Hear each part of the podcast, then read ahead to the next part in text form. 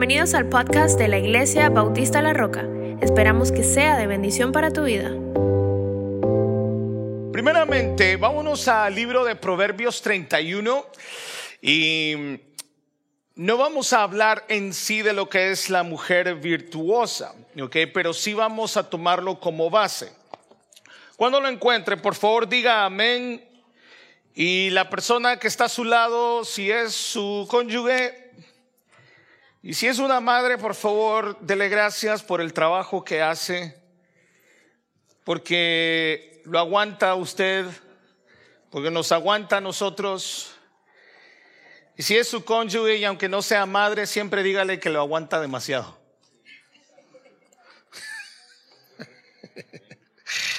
Sí, la verdad que sí. Yo le doy gracias al Señor por mi esposa. Imagínense, yo creo que ella tiene un, tiene un ministerio más grande de soportar a su pastor. Imagínense cómo, cómo es esa situación.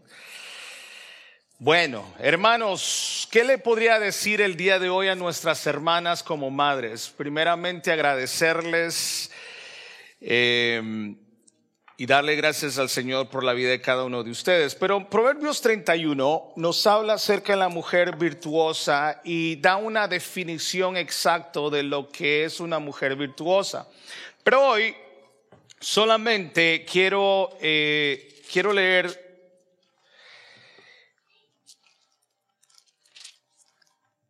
quiero leer solamente unos cuantos versículos. Dice así, empezando desde el versículo 10. Dice, mujer virtuosa, la pregunta es, ¿quién la hallará?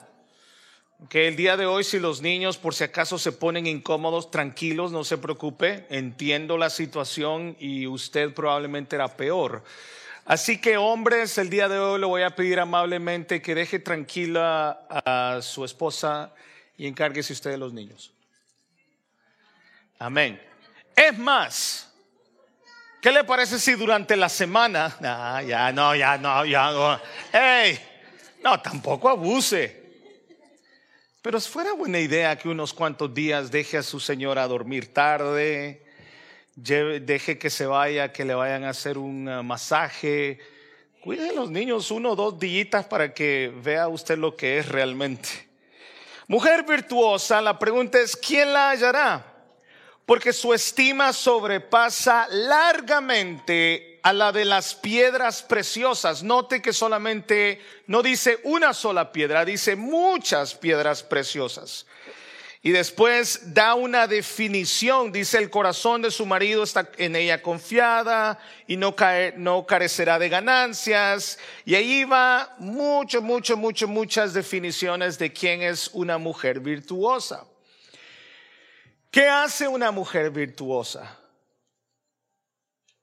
¿Qué es exactamente la definición y qué le lleva al marido a estar confiado en una mujer virtuosa?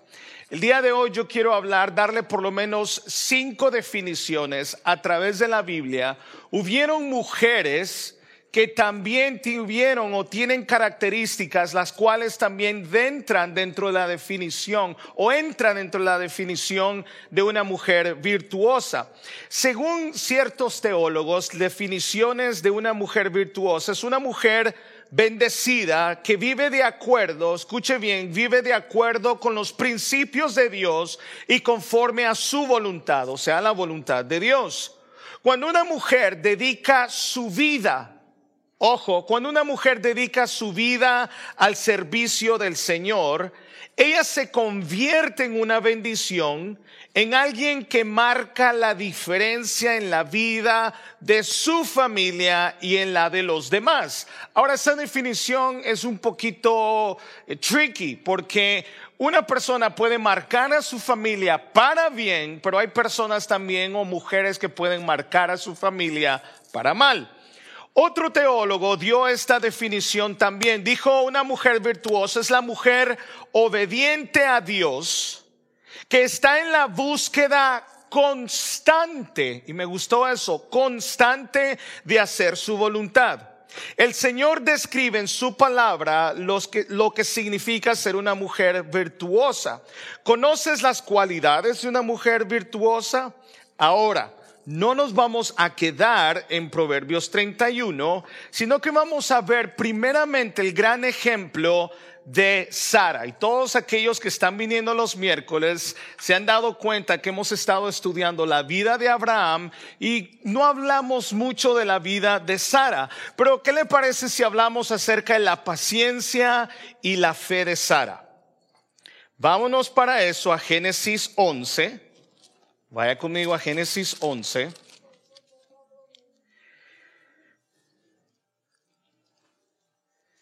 Simplemente dice Juan 11:30, dice así, mas Saraí, recuerde que Dios le cambió el nombre también a, Saraí, de Saraí a Sara, dice, mas Saraí era estéril y no tenía hijo.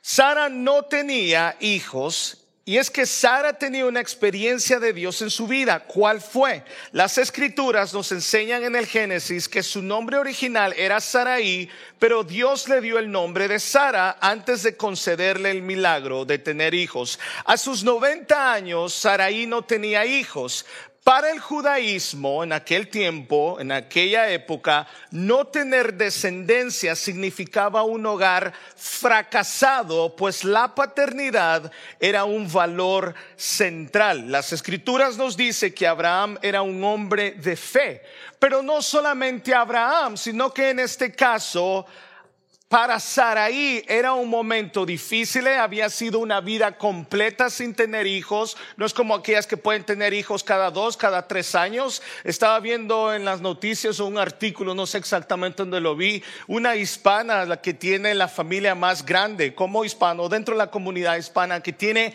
16 hijos, no sé si usted lo vio, 16 hijos, ¿cómo le hace? Ahí necesita más que fe, necesita paciencia. 16. Nosotros no morimos con dos o con tres, imagínense.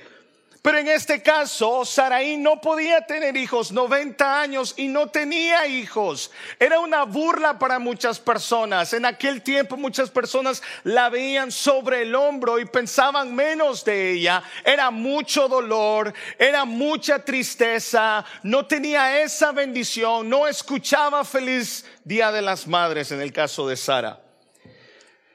Ahora bien, nos podríamos preguntar por qué Sara no tenía hijos. Si eran personas de fe, si se habla de Abraham, si se habla de Sara, que tuvieron que abordar y abrazar la fe, ¿por qué no tenían hijos?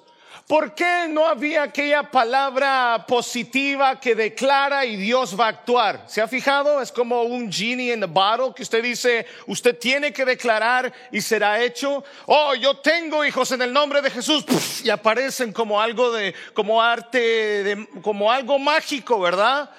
No, no. Es sencillo, mis hermanos. Debemos saber y Sara lo hizo, debemos, saber esperar y aceptar la voluntad de Dios. Debemos de esperar. Dios había prometido, Dios le había dicho a Abraham, tú serás padre de muchedumbre. Mira el cielo, mira todas, todas esas estrellas, así será tu descendencia. Hey, hey, hey, Señor, wait, wait, wait, wait. Pero yo no tengo 25 años, yo no tengo 20, yo no tengo 30, ni tan siquiera 40. ¿Se acuerdan lo que estudiamos el día miércoles? Dios llena o Dios le da la fuerza a Abraham para entonces poder tener a Isaac. Pero hermano, en este momento hubieron años, no estamos hablando de días ni semanas, sino que años tuvieron que pasar, tuvieron que esperar en Dios, pero nunca perdieron la fe. Hoy, hermanas, necesitamos mujeres llenas de fe. Necesitamos mujeres, necesitamos madres que a pesar de que hayan pasado años, y que hayan pasado horas. Necesitamos seguir esperando en Dios. Si Dios dijo que sucederá, va a suceder. Pero necesitamos esperar en Dios y apegarnos a su voluntad. Dios tenía un plan para ellos, Dios lo había elegido, Dios había elegido a ellos para ser padres modelos. Sara junto a su esposo Abraham debían instruir a sus hijos en el camino del Señor y poner en práctica lo que es justo y recto para Dios. Génesis 18, 29. La voluntad de Dios, vaya conmigo a Génesis 18, por favor.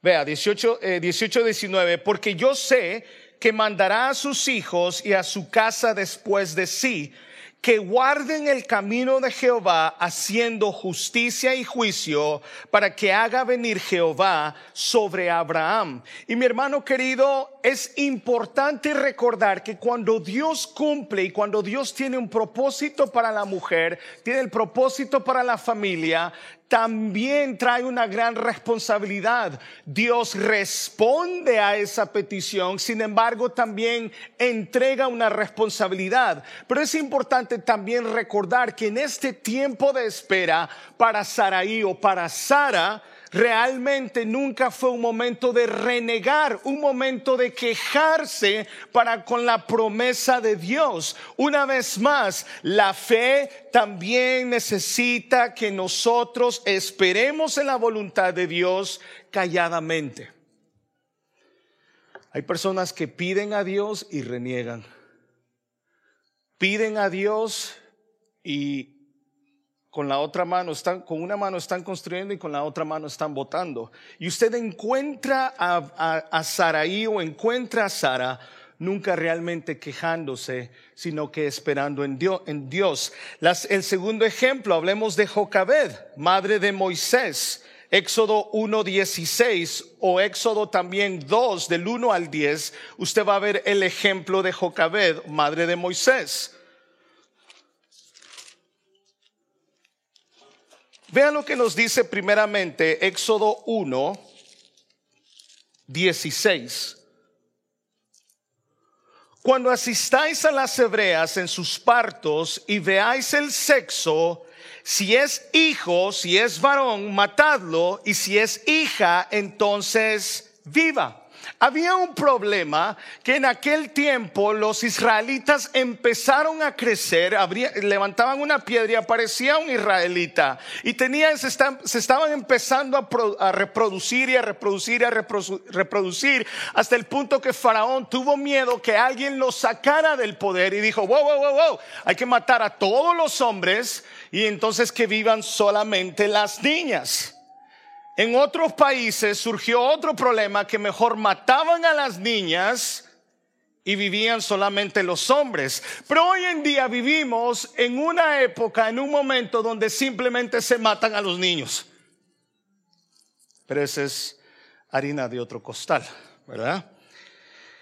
¿Qué fue lo que sucedió con esta mujer? Vamos a Éxodo 2 del 1 al 10. Y créanme que esto va a ser rápido el día de hoy, recordarle mi hermana algo que usted yo sé que ya sabe. Dice si un varón de la familia Leví fue y tomó por mujer a una hija de Leví, la que concibió y dio a luz un hijo, y viéndolo que era hermoso, le tuvo escondido tres meses. ¿Por qué razón? Porque tenía que matarlo, tenía que esconderlo. Si era varón, tenía que matarlo porque esa era la ley. Usted dirá, uy, pero qué ley más terrible, más malvada. Bueno, déjeme decirle que usted está bajo el poder ahorita de varias leyes muy parecidas. Y usted siempre vota por ellos.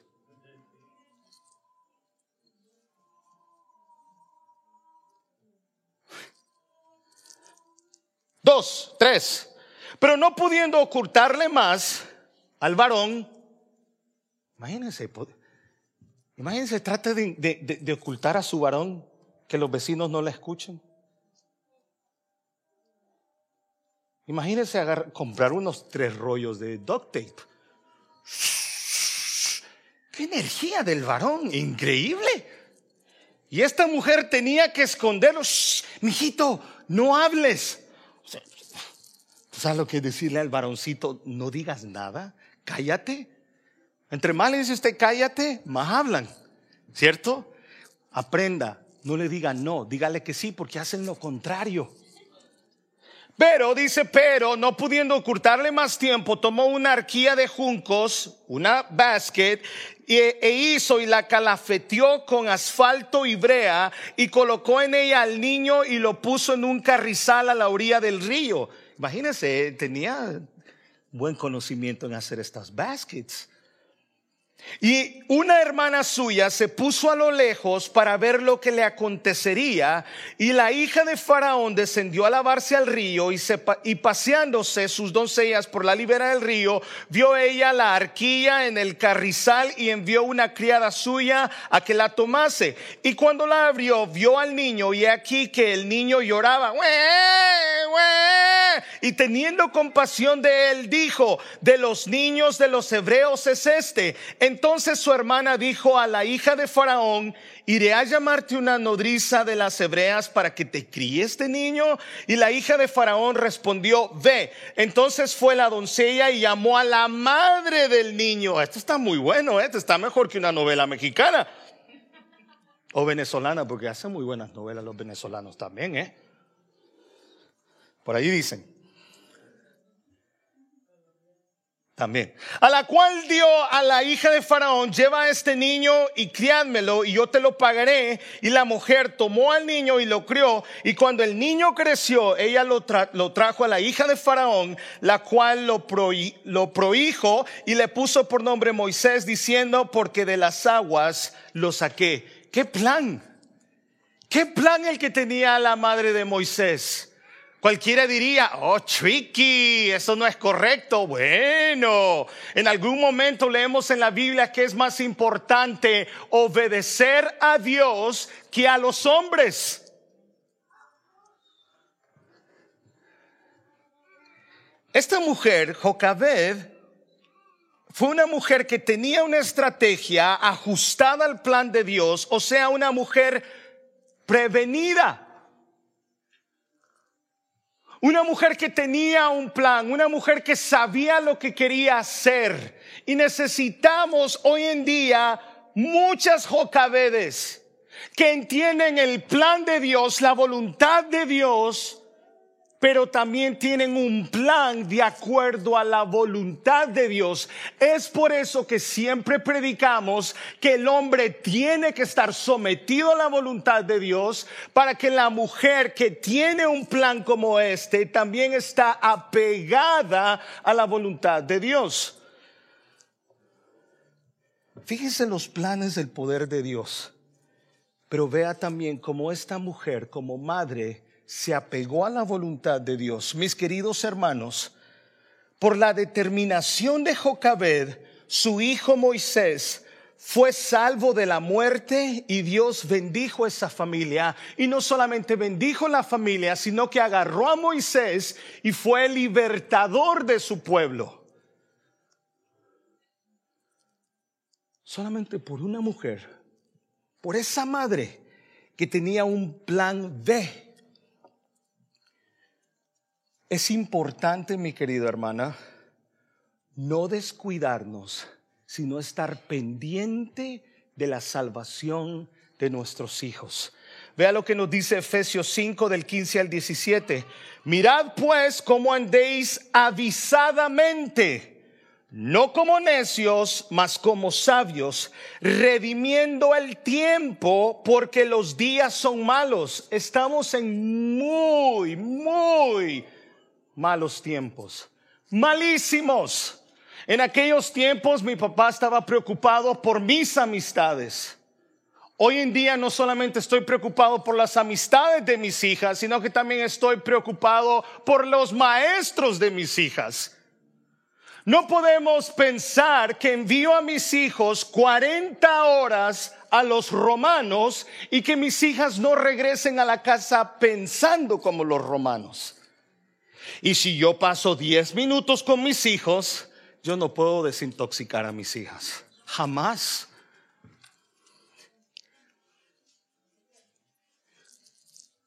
Los tiempos están muy mal.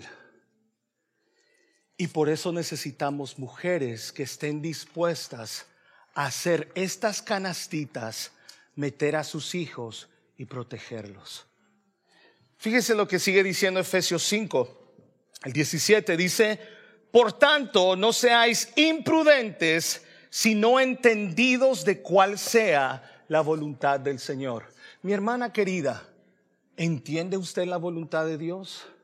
Querida madre, ¿conoce la voluntad de Dios para sus hijos? La fe fue de la mano con la precaución de Jocabed. Y hoy en día necesitamos mujeres que tengan precaución, que tengan un plan de vida, pero de vida espiritual. Dice la, creo que es, creo que es Pedro, perdón, que dice que el diablo anda como león rugiente viendo a quién devorar. Y mis hermanos queridos, el diablo anda atrás de nuestros hijos. Y necesitamos jocabedes. Necesitamos mujeres que tengan un plan, un plan para la salvación a sus hijos. Mire, yo no sé usted qué noticiero escucha, no pretendo decirle qué noticiero debe de escuchar porque todos son amarillistas. Pero si usted realmente se educa en todos estos movimientos, andan todos atrás de tratar de convertir a mis hijas en algo. En algo o en cualquier cosa. En todas las cosas que ellas, según ellos, pueden necesitar, pero menos en cristianas. Hermanos, las cosas están muy mal. Y necesitamos mujeres como Jocabed. La tercera, ¿qué le parece Eunice? Eunice fue una mujer creyente y obediente a la ley, casada con un hombre gentil. Muy probable que no era cristiano. Qué difícil es criar hijos cuando el cónyuge no es cristiano, ¿cierto? Qué difícil es realmente educar hijos cuando para ella es importante la iglesia y cuando para él no, o viceversa. Es por eso que siempre le decimos a nuestros jóvenes, cuidado con unirse en yugo desigual. Qué difícil es. Sin embargo, podemos encontrar el testimonio de Unice que siendo casada con un gentil, supo educar a Timoteo, un hombre formado para Dios. Eunice, junto a su madre Loida, podemos llamarles madres y mujeres ejemplares. Vea lo que dice 2 Timoteo 1.5. Escuche bien esto, mi querida hermana trayendo a la memoria la fe no fingida. Quedémonos allí. Escuche bien esto. Escuche bien esto, mi querida hermana y también mi querido hermano. Trayendo a la memoria, le está escribiendo Pablo a Timoteo, trayendo a la memoria la fe no fingida que hay en ti, la cual habitó primero en tu abuela Loida y en tu madre Eunice, y estoy seguro de que en ti también. A mí no me importa lo que me digan, no, es que la abuela, los abuelos son importantes. Recuerdo a mi abuela a las cuatro de la mañana de rodillas hinchadas orando por mí. Recuerdo a mi abuela abrazarme, acariciarme tantas veces de niño y decirme tantos pasajes bíblicos. Son importantes. Pero ¿sabe qué es más importante, mi querida hermana? Vivir una fe no fingida. Vivir una fe la misma, exactamente la misma fe que yo tengo o que muestro o que manifiesto en la iglesia, en mi casa tiene que ser igual o mejor. Es una fe no fingida. Para el apóstol Pablo, estas dos mujeres daban testimonio de una fe auténtica. El día de ayer nos llevaron a un, nos llevaron aquí a Canción, estuvimos dos, dos parejas pastorales y una de las preguntas que nos hicieron fue, ¿cómo ustedes protegen a sus hijas como hijas de pastor o hijos de pastores? ¿Cómo ustedes protegen a sus hijas de la congregación? Es una pregunta muy difícil y una pregunta muy seria. Es muy delicada. Y una de las cosas que nosotros respondíamos, respondimos dos o tres cosas en cuanto a esto. Pero una de ellas que nosotros tratamos de hacer como esposos, como pastores, que muchas, que la menor todavía no puede, no puede procesar el, el, hecho de que somos pastores y los pastores de la iglesia, una de las cosas que nosotros tratamos de hacer es no hablar nada de la iglesia en frente de ellas.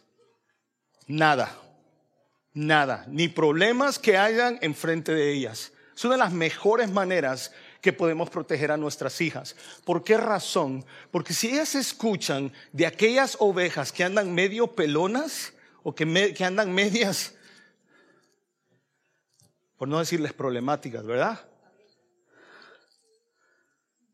El concepto de ellas se daña.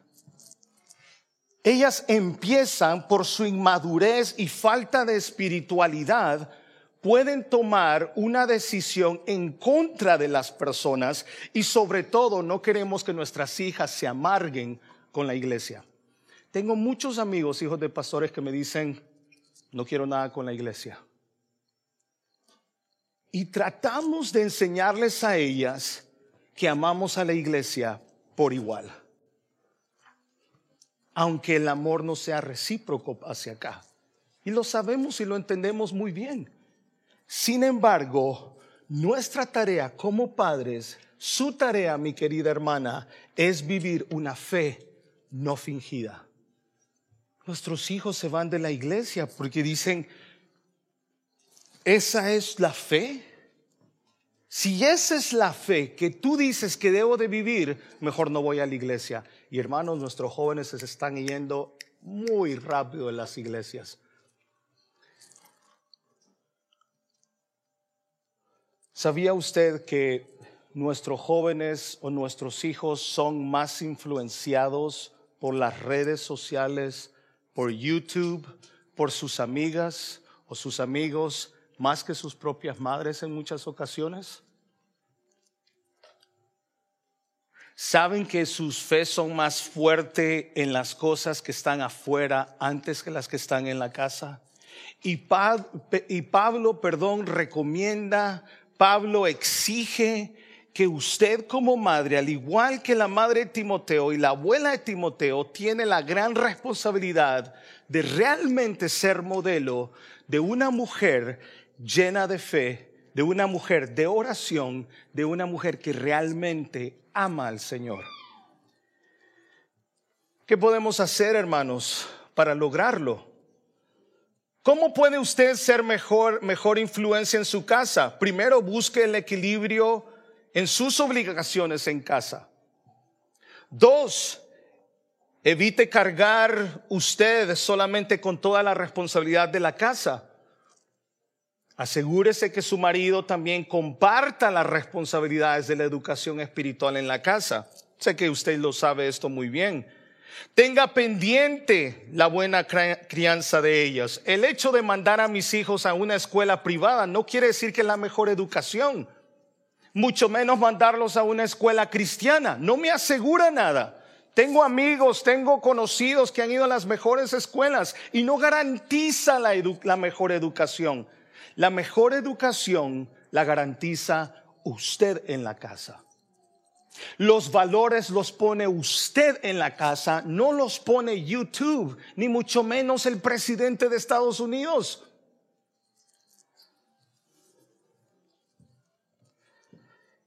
Y por último, como consejo bajo este punto, sea honesto en su fe.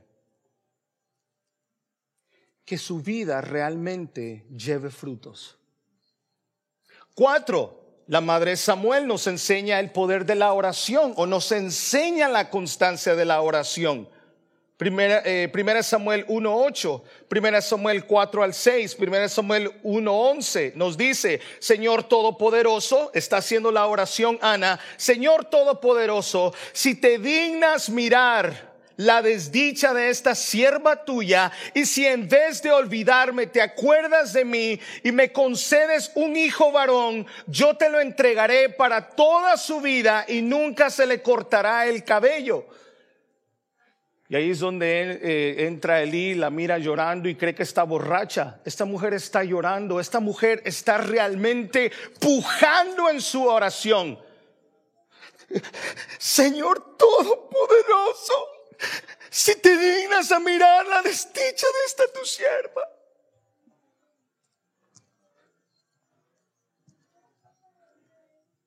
La oración. ¿Ora usted por sus hijos? ¿O ya se dio por vencida?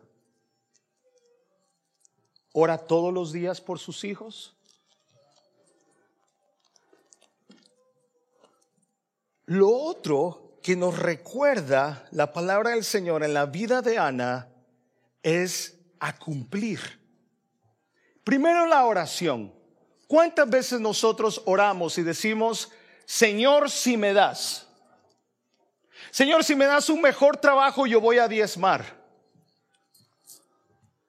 Señor, si me das un mejor trabajo, yo voy a hacer. Señor, si, si, encuentro al feo, Señor, te vamos a adorar juntos. Señor, si me das una casa, yo... Esa fue la misma situación de Ana. Señor, si me das un hijo varón. Ojo, directo al punto.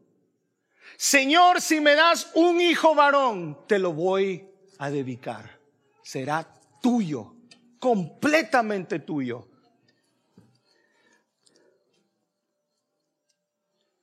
Nace Samuel y después que es destetado se lo lleva al templo y se lo lleva al pastor y le dice, pastor, aquí está Samuelito que sirva en el templo. Cumpla lo que usted promete. Eclesiastés 5 dice lo siguiente, 5 del 5 al 7. Recuerda que vale más no prometer que prometer y no cumplir. No cometas el error de hablar sin pensar, tampoco te disculpes luego con el sacerdote y digas que lo hiciste sin querer. No hay necesidad de que Dios se enoje contigo y destruya lo que tanto trabajo te ha costado y todo por hablar sin pensar. Este es un mundo de sueños y palabras y cosas sin sentido, pero tú debes mostrar respeto por Dios. Querida hermana, ¿cuántas veces le ha prometido a Dios y no ha cumplido?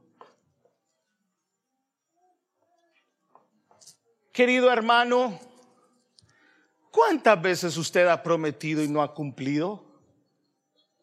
La Biblia dice, mejor ni prometa. Si no va a cumplir, mejor no diga nada.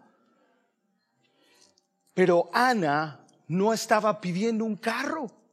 Ana no estaba pidiendo un trabajo. Ana no estaba pidiendo que el IRS le regresara más de 5 mil dólares para dar 5%, 1%. Ana pidió un hijo varón para dedicárselo completamente a Cristo. Completamente.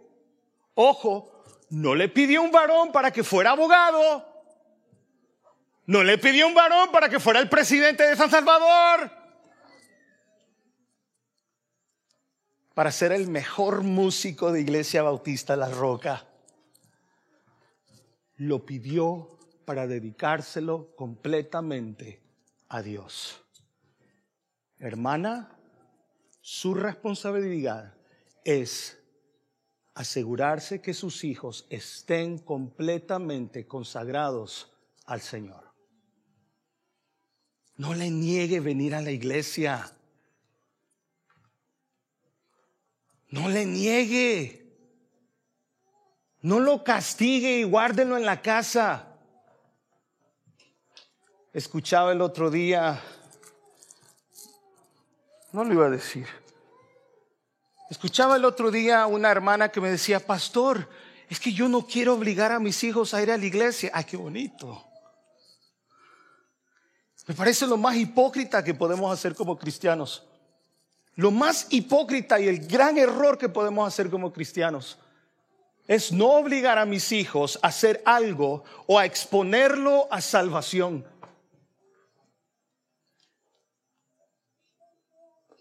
Qué bonito hubiese sido así en mi casa. Imagínense obligarlo a ir a la escuela porque creemos que es lo mejor. Yo obligo a mis hijas a ir a la escuela. Hay una que me rompe el corazón todas las mañaas. I wanna go to school, I don't wanna go to school, I don't wanna go to school. Y empieza a llorar con un sentimiento y- y me gana, me gana. Yo soy el débil allí, la mamá. No, nos vamos y nos vamos. Yo, es que déjala. Seguramente que ahorita todos me están jugando. Ay, pastor, que... La escuela no trae salvación.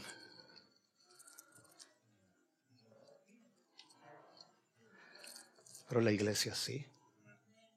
Por lo menos lo expongo más. Yo no los voy a obligar. No venga chillando después.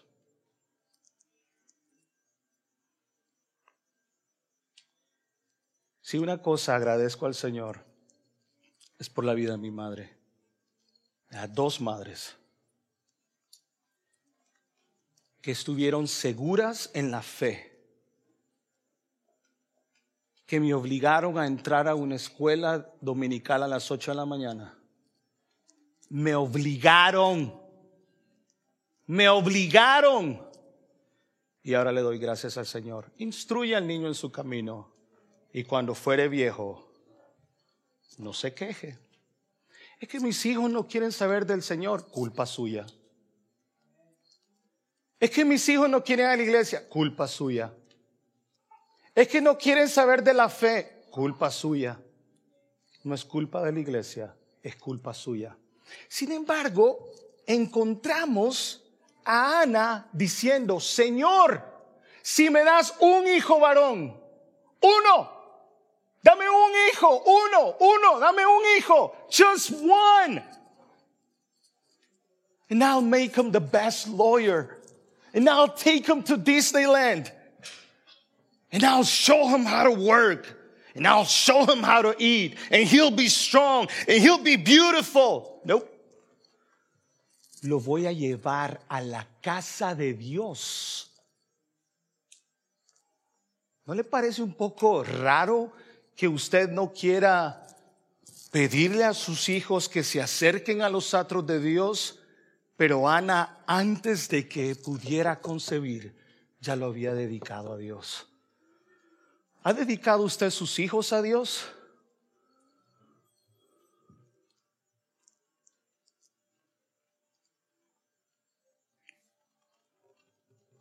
Y por último, hermana, hermanos,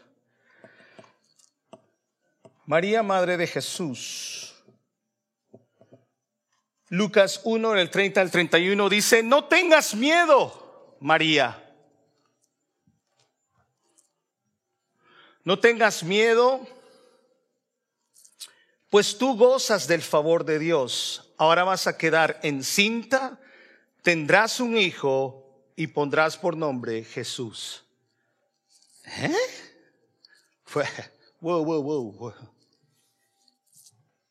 Wait. Wait. En primer lugar, estoy desposada. No he conocido varón.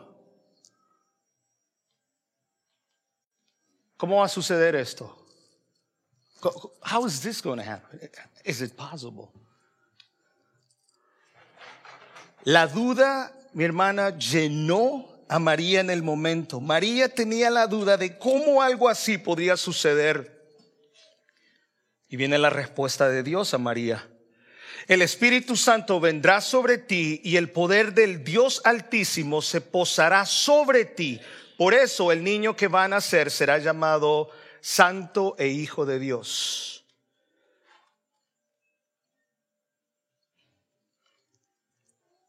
¿Sabe cuál fue la respuesta de María en Lucas 1.38? Hágase conmigo conforme a tu voluntad. Ayer hablaba con los hermanos acerca de la historia de cuando apedreaban a alguien. Las piedras, para empezar, no eran aquellas pequeñitas para bajar mangos. Los que bajaban mangos en su país se han de acordar, ¿no? Tenían que haber cierto tipo de piedra para bajar ciertos mangos. Estos eran piedras grandes. Y usualmente se terminaban, terminaban de apedrear a la persona ya cuando estaba enterrado. María, María sabía, sabía que eso iba a suceder. Sabía que iba a ser un gran problema. Sabía el problema en el que se iba a meter. Sin embargo, a pesar de la duda que tenía María, su respuesta fue, hágase conmigo conforme a tu voluntad. No le importó el sacrificio, no le importó estar al borde de la muerte, no le importó nada. Lo único que le importó fue hacer la voluntad de Dios. La disposición a ser usada por Dios. Y luego usted encuentra el cántico de María, Lucas 1. Vaya conmigo por favor a Lucas 1, capítulo 46.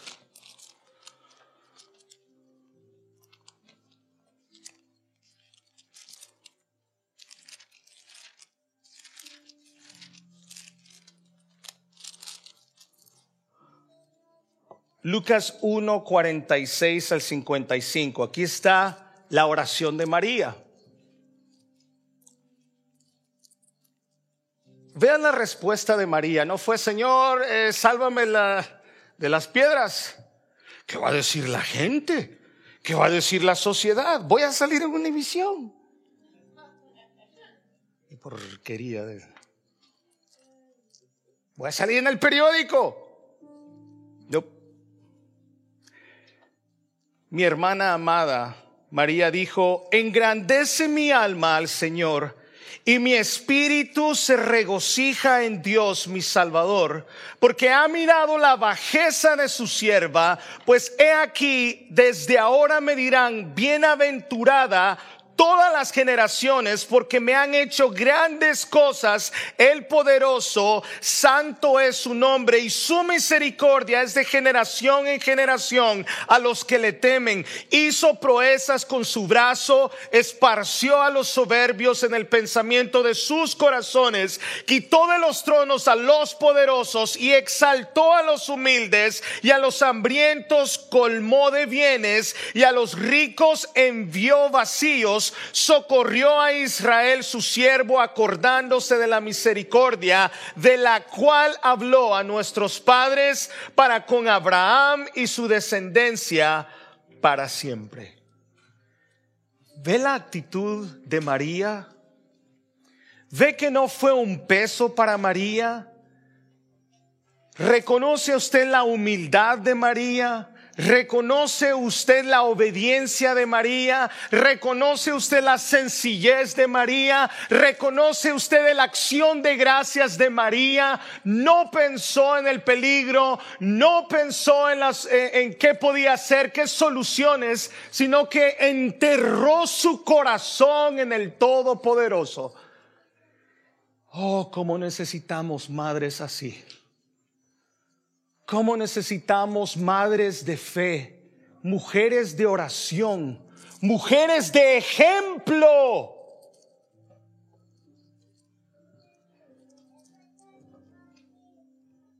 Mi hermana, usted puede ser una de estas dos. Para Dios no hay un punto gris. Para Dios no hay un so-so.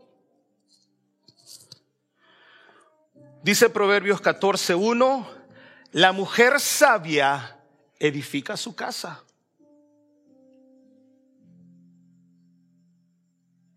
Permita que esta palabra entre a su corazón, hermana. Baje las paredes. Baje esas paredes. Baje esa pared. Proverbios 14.1. La mujer sabia edifica su casa, mas la necia con sus manos Segundo y último, hermanos, hombres, esposos, Primera Pedro 3:7, nosotros maridos, igualmente, vivir con ellas sabiamente, dando honor a la mujer como a vaso más frágil, y como acaba herederas de la gracia de la vida, ¿para qué? Para que vuestras oraciones no tengan estorbo.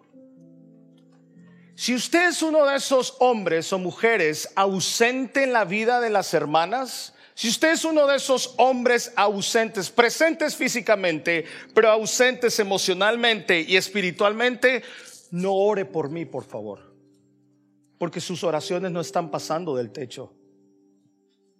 Si usted no está viviendo y no está honrando a la mujer, a su esposa, como el vaso más frágil, no ore por mí. Porque las oraciones no están llegando donde tienen que llegar. Tienen estorbo. Hermanos, que el Día de las Madres no sea solamente hoy. Que el Día de la Madre sea todos los días. Que podamos honrarlas. Que podamos reconocer su trabajo. Ser sensibles a la necesidad de ellas ¿Sabía usted que el peor trabajo y el menos pagado, aparte del pastorado?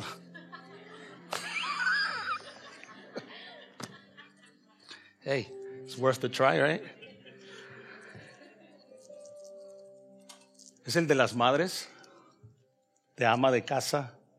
Hoy enviaba a mi equipo pastoral eh, felicidades a las hermanas, decía feliz día a las madres y una contestó, hacemos muchísimo yo dije, voy a tirar un chiste. Y dije, lo sé. Y hoy le honro, mi querida hermana, mi amada hermana, por todo el trabajo, por esas oraciones, por esos ejemplos, por nunca darse por vencido. Y esas mujeres fieles que constantemente están aquí, siendo madres, les honro el día de hoy. Pero la bendición no viene de mí, la bendición viene de lo alto.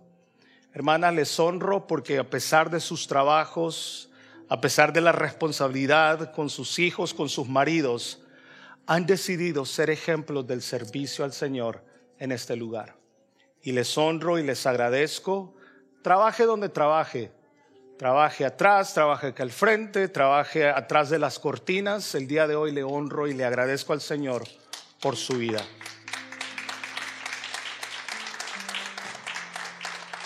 ¿Qué le parece si oramos? Agarre la mano a la persona que está ahí de su lado. Si es madre, acérquese a ellas, por favor. Acérquese a ella. Ahorita viene un momento súper requete que especial. Y dígale gracias. Dígale, mamita, gracias por todo lo que haces. Gracias por aguantarme y soportarme. Yo sé que algunos de ustedes son cosas serias. Padre, hoy te damos las gracias. Hoy te damos gracias, Señor, por esas madres, por esas mujeres trabajadoras, por esas mujeres llenas de fe, por esas mujeres, Señor, que han decidido ser un ejemplo en sus casas de fe, de perseverancia. Señor, ayúdanos todos los días a ser más fieles Señora, nuestras hermanas a ser mujeres de bien, mujeres virtuosas,